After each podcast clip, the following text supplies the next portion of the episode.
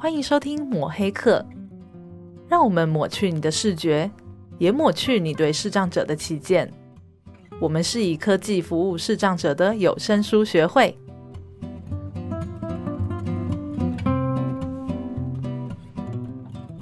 是不是真的宁愿死也不要忙？视障者在面对心理上的丧失的时候，他到底要面临的东西有那么的可怕吗？我来看看这本《迎接视茫茫世界》这本书，它从探讨视障者的丧失到重建，作者他跟我们聊到心理安全感的基本丧失。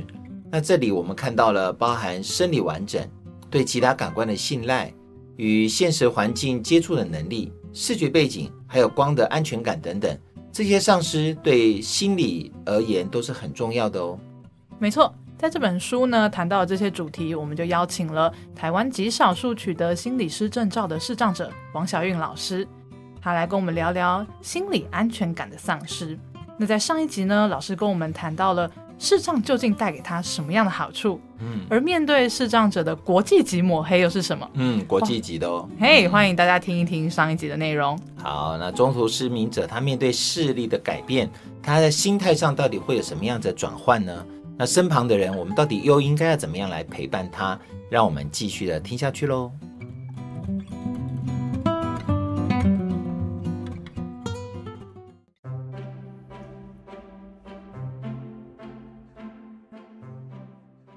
那老师，因为呃，我想呃，继续我们刚刚讲的那个信赖感的话题。我觉得老师您刚刚讲那个呃，早熟。人生而孤独这件事情，哎，我我真的觉得，哎，蛮有点感触的。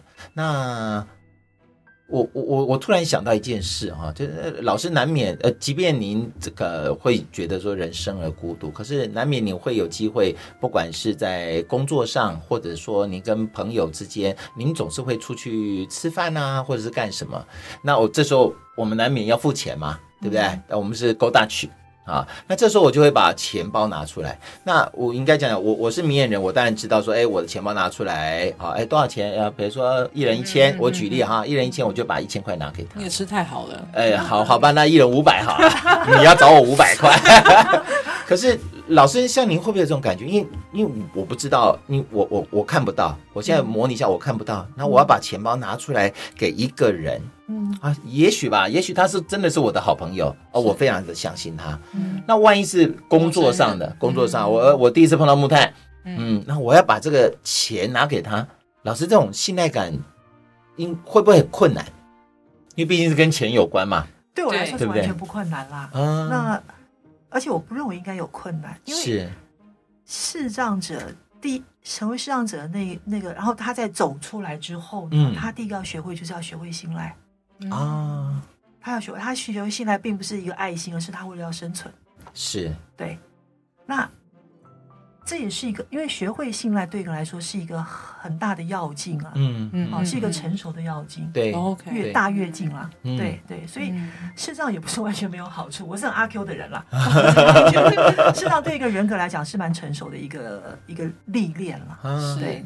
在对他要学会信赖哦，老师，因为我觉得这是一件我我不知道，可能是我哈，我这个人大概比较不相信人类，呃，也不是不相信，因为我觉得这个东西是很 privacy 的事情了哈，是是，尤其是呃，就讲的是财产嘛，一定的，一定的。这个信赖，我我不知道哎，我我其实我可以体会老师刚讲，因为这我我就是为了求生存。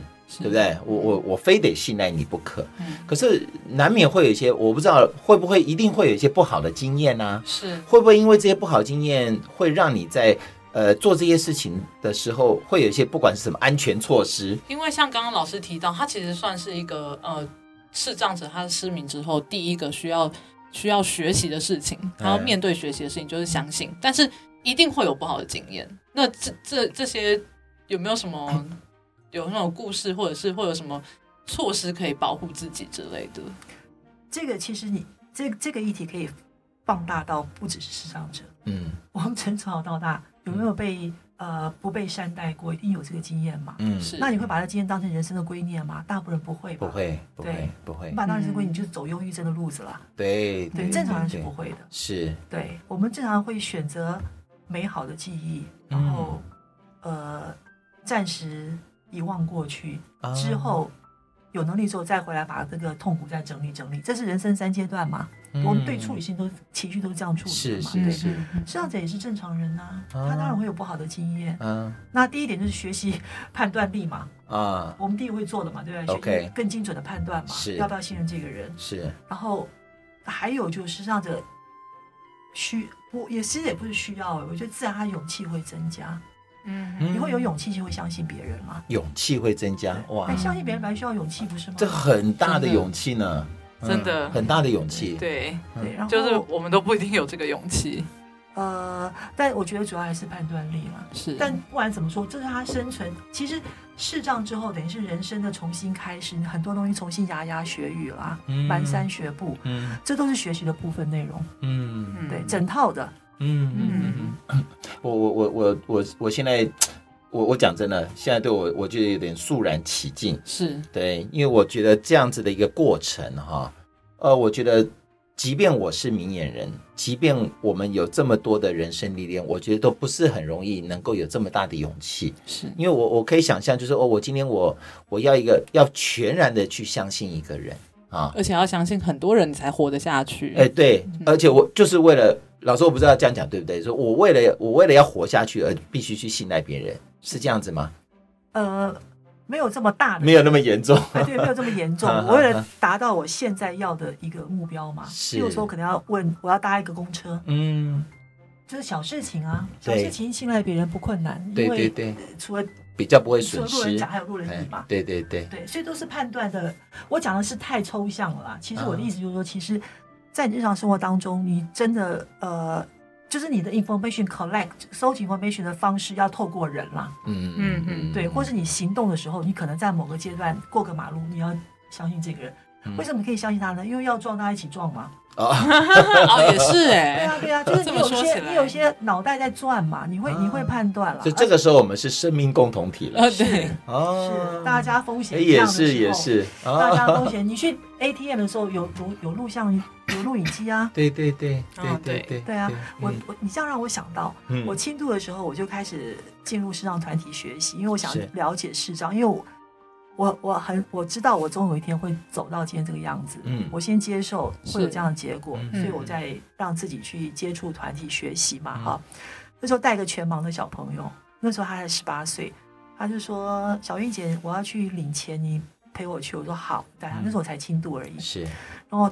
他就把那个密码告诉我，我那时候反应跟一般明眼人一样，说：“哦，要是我也觉得好可怕，不要不要不要跟我讲，不要不要负这个责任。” 对啊，他就觉得他说他就笑我，他说：“小玉姐你好孬啊什么的，好孬，怕死了。”对，还开我玩笑，因为他常碰到这样的状况，他常要求别人帮他忙，别人是拒绝的。哎，我也是会不看的，哎，对，责任太大，对对对对，责任太大，这真的是。而且你要是你上次赖我怎么办呢？哎，对呀，我们我们总监有一些。弯弯九九的那个小心思嘛，您说对了，啊，所以不只是视障者要信赖，其实我们一般名人也要去信赖彼此，对，才能够帮助他们。哦，我觉得信赖真的是个大课题。哦，我们到底多怀疑人类？真的，突然觉得好黑暗。哎，讲到黑暗，我刚刚讲到黑暗，对，哎，我真的转的不错，转的好。就是呃，其实我们还有还有一个冲击，在看这本书的时候，就是呃，他谈到一个蛮大的一个篇幅，在讲说视障者。是不是对，就是对光的感觉？因为我们呃，这个社会其实就是非常的二分法。就是在我在接触这个团体的时候也是一样，我觉得人就是分看得到跟看不到。就是我我就会说啊，你是视障者，你不是视障者。但其实，在看这本书，我才知道说，哦，原来视障者真的不是只有看得到跟看不到，因为他的看不到还有像老师刚刚讲嘛，轻度近视跟高度近视。那像有些是弱视，其实这些都是视障的范围。那他们到底对光的感觉，到底是不是就是说我们说的啊，就是一片黑暗，是不是这样的意象上妥不妥当？这样这本书有花一个篇幅，那我想听听看老师对于这样子的呃这样的形容，一般来说外人这样的形容黑暗这样形容是不是 OK 的？哦，当然不 OK 啊！真是非常十八世纪的一个 十八世纪，所以后来为什么不叫盲人嘛，叫视障，是视觉有障碍了。嗯嗯啊，那呃，它是英文 impairment 翻译过来，视觉有损伤。是 OK，嗯，那呃，所以有轻度、中度、重度，即使这样分也都非常粗糙。每个视障者他看到的世界都是不一样，都不一样，完全。你叫他形容给你听，你可以听个三天三夜都，都大家都讲的都不同的东西。呃，但是不管怎么样，都是不够的。就这个视觉不够他，呃，有独立行为能力或者怎么样的了。嗯、好，那换句话说，他我们的人际啊、社交生活是大大的打折。嗯，对。那至于说重度，像我这样子的话，哈，已经确实行动能力是非常非常有限的话呢，那也不至于完全没有光觉。嗯，对。我们视障者本身在彼此交朋友认识的时候，也先要了解对方的看到世界什么样子。哦，为什么？因为我们互动的时候会比较会合宜一点，适合一点。那而且轻，我们彼此可以分得出来轻重嘛，能力的落差啦。嗯。那能力高一点就会多少照顾能力低一点的人嘛。嗯。而且会会不能讲照顾，谈不上照顾，大家是对等的。只是说我在形容东西的时候，我就会很清楚我会用什么。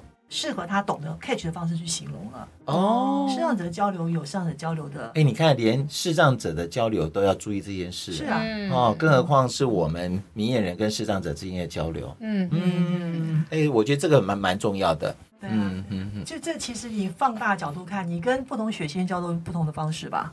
不同星座不同方式吧。对对。不过当当时的当时他是有目的的吧？对不对？您说星座的部分吗？他有别的目的，对不对？没有没有没有，我们没有目的。真的吗？我们要相信彼此。哦好，信赖，信赖，信赖。所以交朋友真的是量身量身打造，视障者跟视障者接触也会量身打造。啊，OK。所以别人视障者接触，我也建议量身打造。嗯，说得好，说得好。欸、就是谈到这个，刚刚谈到光嘛，我突然想到，我国哎、欸，我高中的时候，其实有一个美术馆有一个视障者的那个体验的导览活动。然后那个时候呢，他就是有一个同，我们会引导一个同学。哎、欸，所以我以前就学过引导。哦。然后那个时候引导同学的时候，我同学就戴着眼罩，然后他就摸一个东西，我会带他摸一个东西。他摸完，他就说，我印象深刻，他就说这个东西是不是黑色的？黑色的布。然后我们回来之后，我发现呢。我们他摸的，他说黑色的那个东西都是白色的，啊、然后呢，他觉得是白色的东西都是黑色的。嗯、我就跟我们老师说，老师会不会有是这样子？会不会有这样的感官上的差异？结果，老师就回答我一句说，他们就看不到，他们哪知道颜色是什么？嗯，对。那我想问一下，老师有没有就是被视障者问过？因为颜色，我我其实很常在跟我们同同事形容一些事情的时候，我也会讲到颜色。可是其实这个颜色，可能我会觉得有的时候我会觉得我好像不应该这样形容，他们可能根本不知道我在说什么。那老师有没有被问过这样子有关颜色的问题？当然有，而且是我生命中很重要的一个生命故事啊。对，这先要讲，呃，不知道颜色是先天盲的。嗯嗯嗯，我们后天视障者当然知道颜色是什么。嗯，对，呃，这是先回答你的问题嘛，哈。所以对先天盲来讲的话，讲颜色，但是他们受过后天不断的熏陶啦，嗯。嗯，跟呃社会接触，他们可以想象嘛，嗯嗯，好，譬如他们知道天空是蓝的嘛，嗯，虽然在他们脑海里面，这些都是过去的经验。呃，我是先天盲的话没有过去。啊，我知道，我说就是中途失明的，是是是。那先天盲他只能想象蓝色，他的心像什么就无人得知了啦。嗯，那绝对跟现实生活是不一样的嘛，因为他没有见过。是是。好，我要讲这个故事，也是讲到我那个视障那个小，我进入视障圈学习那个职训单位的一个小团体。嗯。呃，他们比较多是先天盲的，对。那有一个十八岁刚从启明出来的小朋友，嗯，是。对我来说小朋友啦。他现在已他现在已经三十几了。那个时候也是我也是很莽撞的，就讲颜色，在在聊天嘛，嗯，啊，我就说啊，那啊你那个谁谁谁，你今天穿穿那个粉红色好好看哦，因为我那时候还看得到一点嘛，嗯，就那小朋友突然他很沉默，哦，小男生他突然说，小韵姐。粉红色是什么什么什么意什么样子？嗯，我当时就心里面 A B C，要怎么去形容？因为我知道先天嘛，啊，我们接触过一段时间了嘛，我知道有些东西它完全没有 data 的，是脑袋，嗯。我就只好去试着去形容它。我说粉红色啊，譬如说我们讲可能玫瑰花，可能可能就是粉红色啊，哦，就是感觉它有点亮亮的嘛，哈，嗯，因为他们可能有亮度感觉，其实是先天盲的，嗯，所以我会用亮暗啊去试着去形容这样子，OK，嗯，然后我就说可能亮亮的啊，然后呃，那可能红色的话就稍微暗一点点呐，啊，然后黄色的话呢，像小鸡就是黄色的啊，嗯，我试着在他们可能生命经验里面去。连接一些事情，是。去让他们有一些 information，嗯，啊，嗯，当然这 information 是觉得他不能不能够跟他们心里面的记忆去 match 的，嗯，他们不能去核对的，嗯，但我想至少灌注一些进去，对，所以那时候我有点想要教育的作用，这样子，就他说那。那小英姐，人家说天空是蓝色的，蓝色又是什么颜色啊？他跟着问我，因为大家下课嘛，是闲聊。嗯嗯，我说蓝色啊，蓝色就是 心情会比较好的颜色啊。我这边胡扯了，不是不是忧郁吗？怎么变心情好了？其实蓝色是让人家安静的颜色哦，宁静的颜色，对，心平静颜色。我在那边扯东扯西的，试着在那边讲故事，哄他们这样子，我也觉得蛮好玩的。就其他的七嘴八舌那些都看不见，也凑热闹啦，凑热闹。哦，这好可怕，这好可怕！抢着讲话嘛，对不对？然后说，那小英姐，那个、那个、那个，谁说那个？比如小明的女朋友很漂亮，哎，她真的很漂亮吗？我说，哎，长得不错啊，皮肤白里透红。他说，白里透红什么东西啊？哎，糟糕！哇，这一发不可收拾。对，我觉得我深陷泥淖。对，我就开始想用很严厉的口吻训斥了，想结束话题。这时候突然一个小小的声音，哎。最先问我话那个小男生，他那时候就很安静，然后他就问我一句话说：“那小英姐，我是什么颜色？”哦，嗯，那一刹那我是被冲击到了，嗯，那个时候我还没有想要念心理咨商，嗯嗯嗯嗯，可是这句话我我后来一直回想，然后曾经也难过到想要落泪，嗯，那深刻让我体会到说他不知道他没有自己的形象。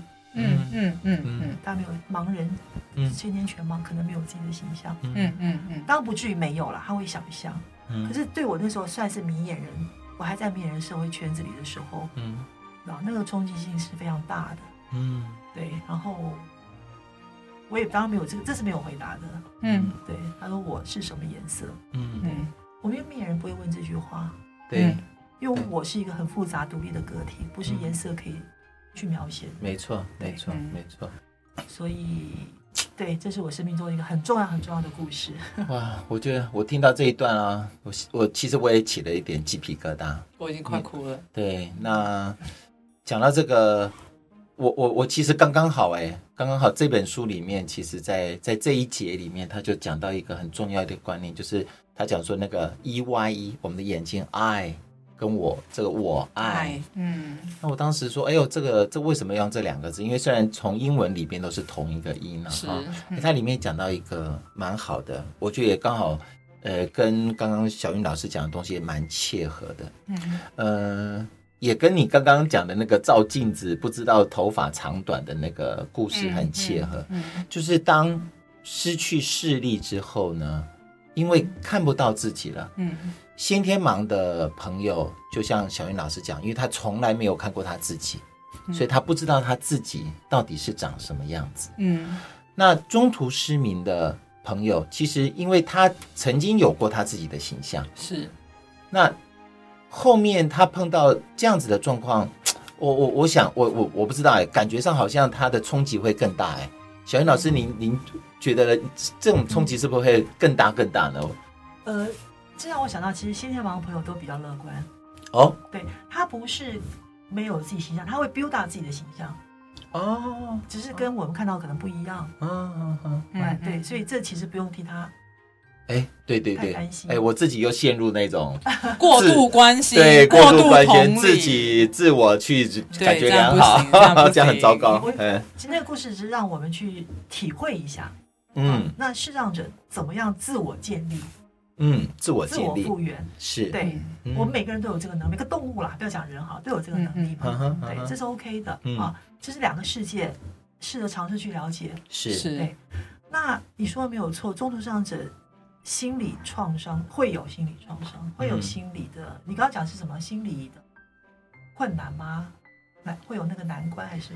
对，因为我我不知道，因为他当他他等于被抽离了一个最重要的自我认知的一个感官。嗯，就像刚刚我们聊的，其实他看不到自己的时候，等于他就有一种，是不是会有一种他被自我抹、自我被抹灭的那种？对，会不会有这种感觉呢？啊、呃，如果是成年人是不会，我成年人自我是已经建立了。啊，在心里面，是。我形象很有很多精神层面的东西嘛，是。我的性格的了解嘛，我是好人，我是坏人，是。我是乐观还是悲观哦，他已经有有定见了嘛啊，但是形象的部分，嗯，会有不确定感。嗯嗯，我觉得是一个不确定感，或是那那我现在问一个很有趣的问题，因为这本书也常写，那我们偶尔也会听到啦，就说很多人就说啊，看不到，然后我宁可去死，真的会有是这样子这样讲吗？常常会听到啊，会听到，但是我一时悲愤的比较多。呃，我有时候会。忍不住会骂这些小朋友，啊、你以为死比较好吗？其实没有哎、欸，这是气话了，我的气话了。嗯。嗯、呃，会啦，你会你会这样想是书上这样写，书上这样写，而且我觉得很多人他在嗯，因为其实网络上真的是很多这种故事，他会不会是因为碰到碰到困难了，碰到难关，然后他又没办法解决，就是有一点有一点挫折，那个挫折是不是太？太过于强烈，强烈到他觉得他宁可呃失去生命了。就是因为我觉得很多视障者，不知道，我觉得看到很多的故事，他们都会用这一句话去强调说他当时的绝望。OK，你这样讲没有错。嗯，应该怎么说呢？应该说我不知道该可以怎么活下去，倒不是想死。嗯、我觉得倒不是真的想死了，嗯、而是我我我我我要要我要我又要用什么样的我活下去？嗯，因为原来那个我。赖以建立的生活模式，嗯，和规律，和资源，嗯，他现在这个都都都没有办法再依赖了，动摇了啦。然后应该讲说，不能说没被抹灭了，嗯，那应该是 shaking 的动摇了，是是，而且呃，至少行为模式是外要全部重建，嗯，因为原来行我们讲过是靠眼睛嘛，嗯，所以老师这个好像就是一个要有一个打破的一个过程。嗯，打破自我的一个过程，然后再然后再重新的再再整个再起来，对对，再建立新的行新的一个生行为模式，对，嗯，观念至少行为是一定要重建嘛，这不用讲了嘛，你走路都不能那么快步走。老师这样看起来。听起来这个打破的过程哦，对，我觉得就像您讲，哎，因为其实还是有很多，包含我们也有做很多这种生活重建的这这些服务嘛，嗯嗯，哎，可是这种心理要重建哦，嗯，自己要走出来应该很困难哦。你的困难的定义是？我不知道，就是说，就是当他呃，就是应该说很多人他呃，因为我们都知道，呃，刚刚老师提到说，视障者会发现提早发现每个人是独立的个体，嗯，但其实也有很多人会说。假如说你出外靠朋友嘛，就是说你你出去之后，你很多事情你并没有办法独立一个人完成，你必须要依靠别人。嗯、所以很多人会会觉得，假设我今天我身边有一个他他刚失明或他面对失明这件事情的朋友的时候，嗯、那我我一定会很想要帮助他，因为我一定会就像 Vincent 刚刚提的，一个人应该很困难，所以我就会觉得说啊，我是不是能帮他什么？但是呃，我想要从老请老师从心理层面。呃，提出呃，也是跟我们分享一下，如果今天我们是一个旁人的话，我们要怎么样帮助刚失明的人？呃，当然不是说把他，例如说心理生，刚刚 Vincent 提到的生活重建，这个一定是有专业的老师嘛，教他们怎么样定向，就是怎么样行走，怎么样用盲杖这些。那这种心理层面的部分，我们就觉得我们没有那种，我们没有那种专业教他们怎么样行走，但是我们可以陪伴吧。嗯，可是一定一定很多人他会用了。他们不知道该怎么帮忙，那老师可不可以就心理层面，就心理师的一些专业，跟我们讲讲应该怎么做？好，两个问题，刚刚为什么还没有回答哈？嗯，OK，呃呀，那个心理方面的话，其实这是一个典型的失落、失落、哀伤的历程，是。那个痛苦跟挣扎是必然的，必然会要经历的，是。好，就像我们。丧失亲人啊，然后失恋什么的，呃，类似啊，不同的议题。嗯哼。但是失去视力，那是一个自己自己的器官的被剥夺，那是完全不一样。对，跟你失去你身外之物，跟身外之人是不同的。嗯哼。啊，那呃，在呃失落悲伤的历程来讲的话呢，现在比较被有共识的一个历程阶段呢，呃，第一个就是。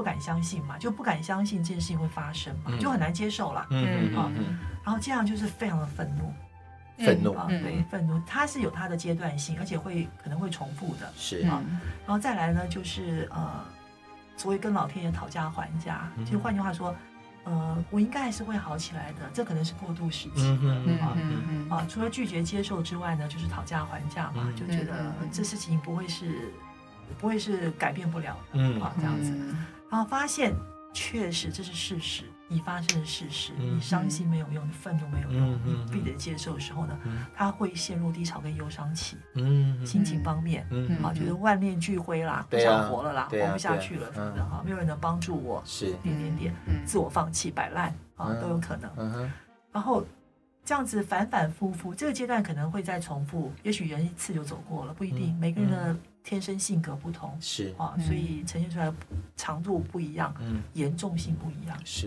严重的话，那就要心理治疗了。OK，那最后呢，他会最后逐渐接纳了、接受了，而且也厌倦了这种颓丧的日子了，伤心也够了呢。嗯，慢慢的会决定振作，走出来。所以走出来不是回到原来的世界，嗯，任何失落、悲伤，所以走出来就是重新建构一个。没有，你已经失去那个事物的新世界。哦。比如说丧偶的人，嗯，OK，对他要重新建立他没有伴配偶的生活，嗯。哼，一样的道理，所以一定是新的环境、新的世界。嗯，那失去视力是更明显的，他一定要建立一个他没有视觉的世界，那个生活模式，嗯，跟他的所有的资源，跟他所有的人际关系全部重新整理和重建。是，对，这是一个历程，心理历程。是，是，谢谢老师。对，那那中间的痛苦跟挣扎，你可以可想而知。是嘛？嗯，拒绝接受，无法接纳，伤心、愤怒，嗯，都是满满的情绪，真的哈，满满满满的情绪，那其实是快溢出来了，这样子，嗯嗯嗯嗯。然后，那身边的朋友呢？怎么怎么去靠近一位刚失去视力的人？嗯，好，那呃，其实我的看法是说，给他时间，嗯，因为那段心理历程是需要时间去 process，去去去去。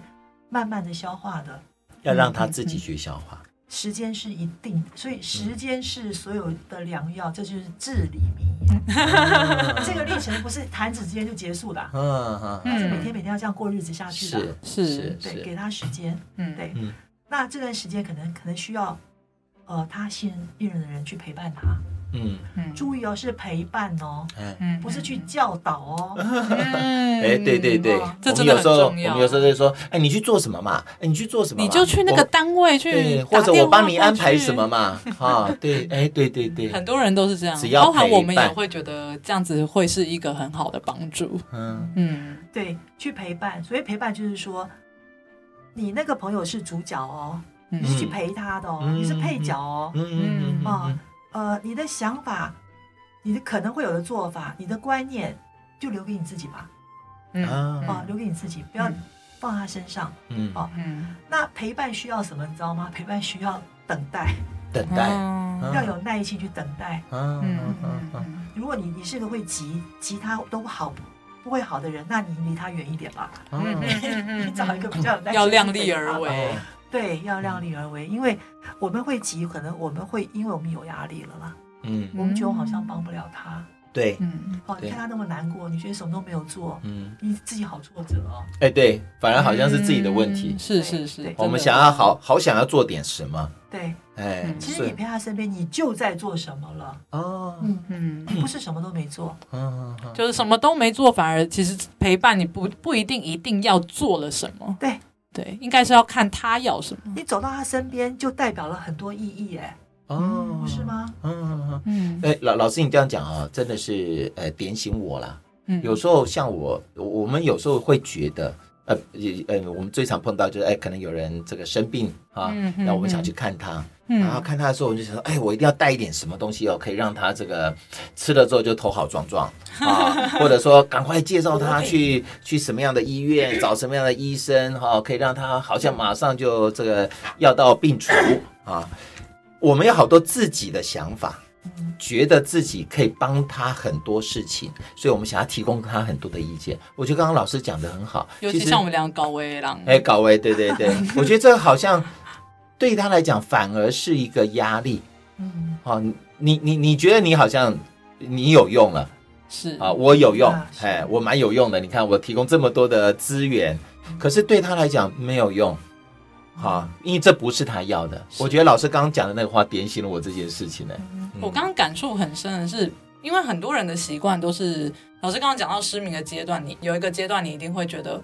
老天不会对我那么差，我一定明天就会好了。嗯，那其实很多人呢，他在旁边就会跟你说，老天不会对你这么差，你明天就会好了。其实很多人是用这种方式，但是你真的去深究，好像这个这个方式反而会让他更恶化。虽然你好觉得好像是安慰他，嗯、这个应该是一个很典型的一个一个错误的安慰吧？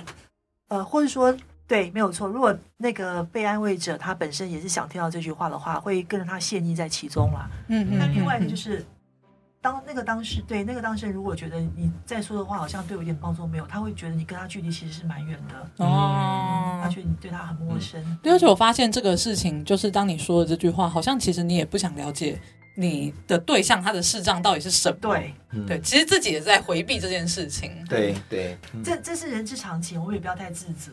因为有时候发生在别人身上的不幸，对我们对我们来说，其实也是难以承受的难过了。嗯嗯，说的也是，会说的也是，对，也是。我觉得呃，很多这算是人的本能吧。你看到不喜欢或不好看，或者你觉得不不 OK 的东西，其实你会不不敢去看。就像我们很多人看到伤口啊，看到那种比较战争的画面啊，我们会不去看。对，可是其实对于去看这个这个去面对这件事情，它其实不管对谁都是一个很重要的一个。一个必须要经过的状态，嗯，要有勇气。啊！又回到前面，其实其实我们都比当事人更没有勇气，真的，真的，真的。其实这样讲让我想到，其实呃，人其实人他们都都有善念的，所以明眼人其实，嗯、你说歧视视障者，我真的不觉得歧视，嗯，是因为不敢接近，嗯、因为可能想象中视障者可能很痛苦，嗯，我不太敢接受那个痛苦，嗯，嗯，所以明眼人不太想去了解，其实视障者。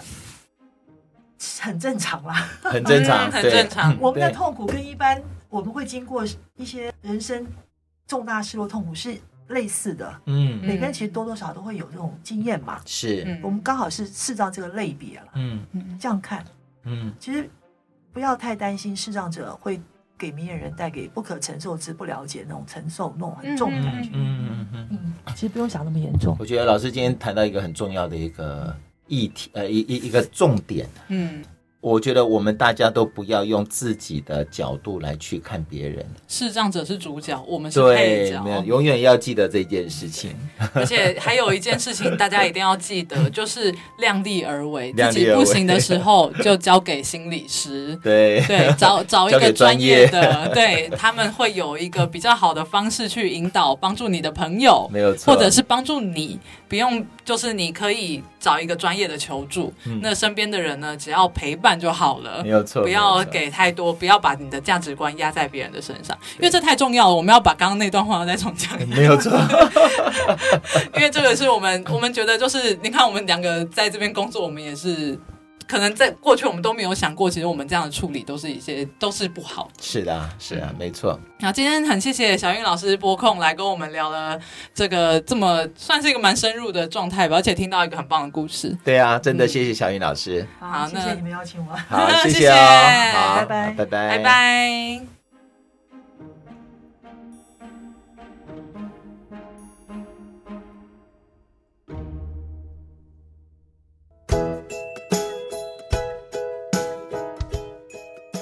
这次我们很开心邀请到具有心理咨商师背景的小韵老师，跟我们谈了很多很多视障者面临的心理丧失议题。后面呢，我们要继续跟大家聊聊《迎接视茫茫世界》这本书的第三节：丧失日常生活的基本能力。哇，日常生活耶！嗯、日常生活这个范围，我想应该是大家可以想象，但是又很多美眉嘎嘎是可以继续再讨论挖掘的。嗯、我们好期待哦！对，相信听众们跟我们一样的期待。嗯，那请大家下个礼拜呢继续收听我们的节目。对，那说到生活能力，你有没有什么故事想要跟我们分享呢？我觉得大家还是不要忘了到脸书上面来搜寻有声书学会我们的粉砖，也欢迎私讯给我们。我们的节目呢，会固定在每个礼拜四的五点上线。如果喜欢我们的节目，不要忘了要订阅，还要给我们几颗星呢？五颗星。再讲一遍哦，五颗星啊！欢迎推荐给你周围的朋友收听。我们下周见，下礼拜见。